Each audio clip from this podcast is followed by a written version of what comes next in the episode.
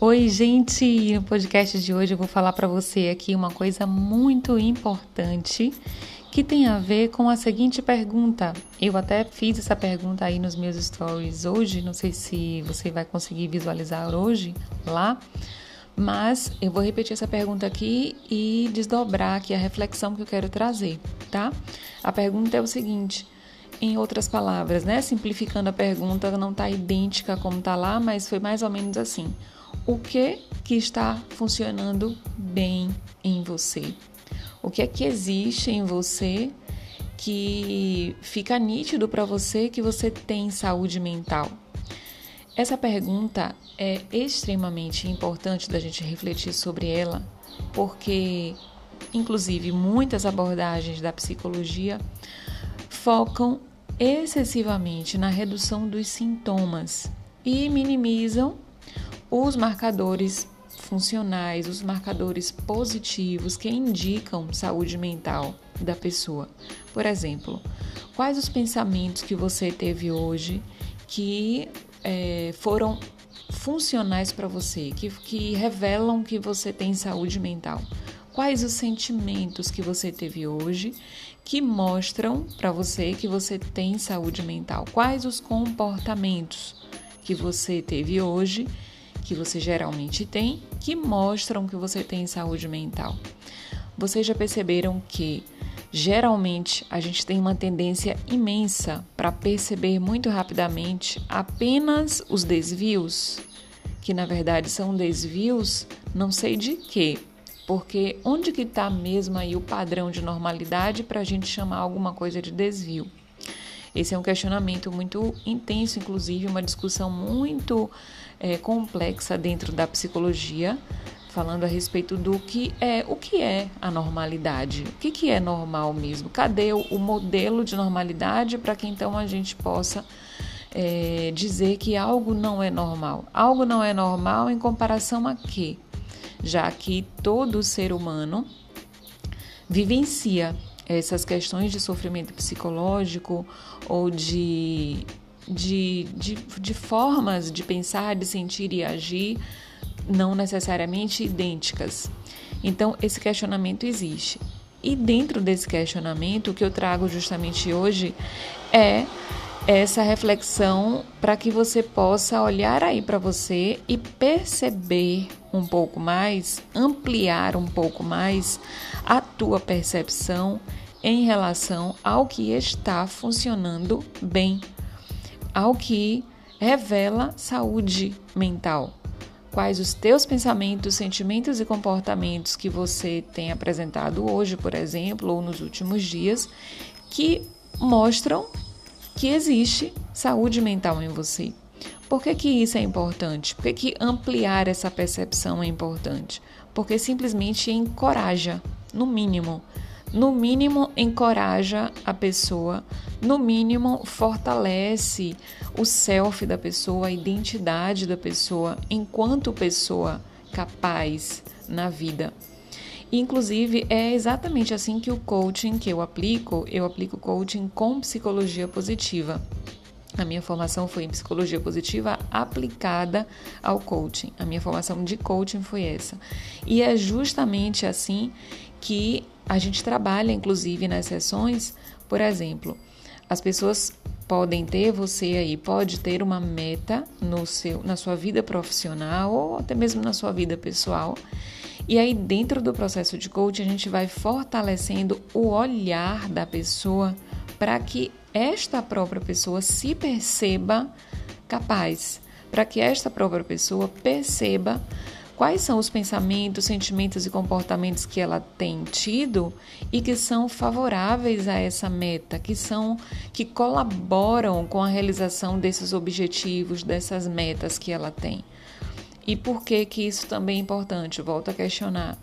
Porque não basta que alguém externo ache que você é capaz. Não basta que é, seu chefe, se você trabalhar numa empresa, não basta que seus amigos, ou não basta que é, seu parceiro ou parceira de vida, ou seus filhos, seus pais, sua família, não basta que alguém externo ache ou diga que você é capaz. Se você não se enxergar assim, se você não se perceber capaz, se essa função psíquica chamada de percepção sua não se observar como alguém capaz, os teus objetivos, as tuas metas, elas sempre ficarão truncadas no meio do caminho. Elas sempre é, ficarão deixadas para trás. Aí vai assim uma característica de muitas pessoas que começam uma coisa e não termina. Enfim, aí tem várias consequências, vários resultados.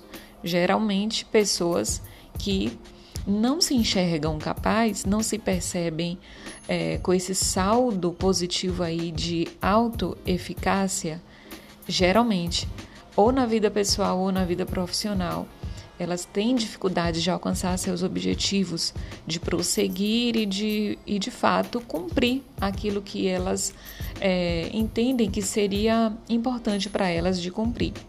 Então, autoeficácia é justamente essa habilidade que a gente desenvolve bastante no processo de coaching, quando o coaching é aplicado com psicologia positiva, principalmente, a gente desenvolve bastante essa habilidade que é indispensável para a realização de metas, de objetivos, como eu falei. Por exemplo, no campo profissional, alguém pode ter o objetivo de é, vivenciar aí uma promoção na carreira dela, ou então uma reorientação de carreira, né? Mudar aí dentro do, do que já vem trabalhando, fazer algo diferente. Ou então pode ser que a pessoa é, tenha como meta desenvolver alguma competência, por exemplo, competência de comunicação, ou de liderança, ou de vendas, ou competências emocionais para lidar melhor ali com aquele ambiente de trabalho, ou lidar melhor com os desafios do trabalho, com o alcance dos resultados, enfim. No campo profissional, pode ser aí diversas metas que a pessoa tenha, ou na, na vida pessoal, por exemplo, a pessoa pode ter o, o, objetivo, a meta de escrever o seu primeiro livro, por exemplo, ou então de ajustar a sua vida financeira, de melhorar a sua vida financeira, ou de é, fazer uma viagem, se organizar para fazer uma viagem, desenvolver um projeto específico na vida pessoal. Enfim, podem ser diversas metas que a gente pode trabalhar dentro de um processo de coaching. Essa meta vai ser específica, pode ser de curto prazo ou de médio ou longo prazo, que a pessoa queira alcançar.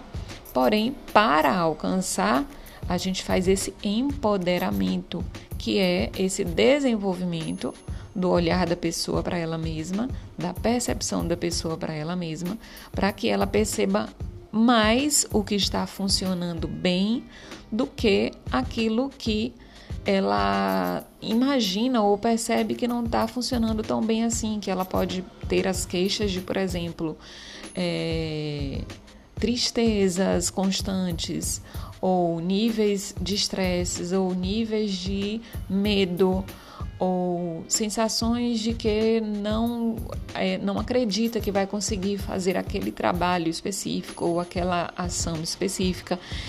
As queixas são muitas, no sentido de os problemas que são trazidos são muitos. Os problemas que eu falo no sentido assim, os obstáculos que as pessoas encontram para dizer que não estão conseguindo realizar um determinado objetivo, esses obstáculos que elas alegam são muitos.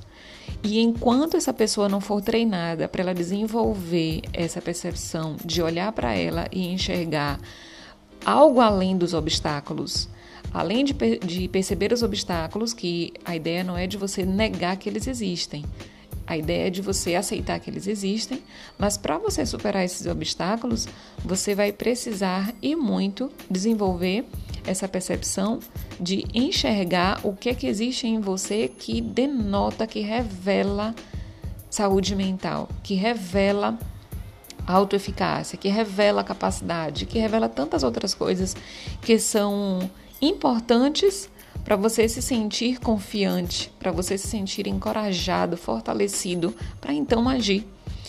A, a, a, palavra motivação, né? Ela, ela significa ter um motivo para entrar em ação.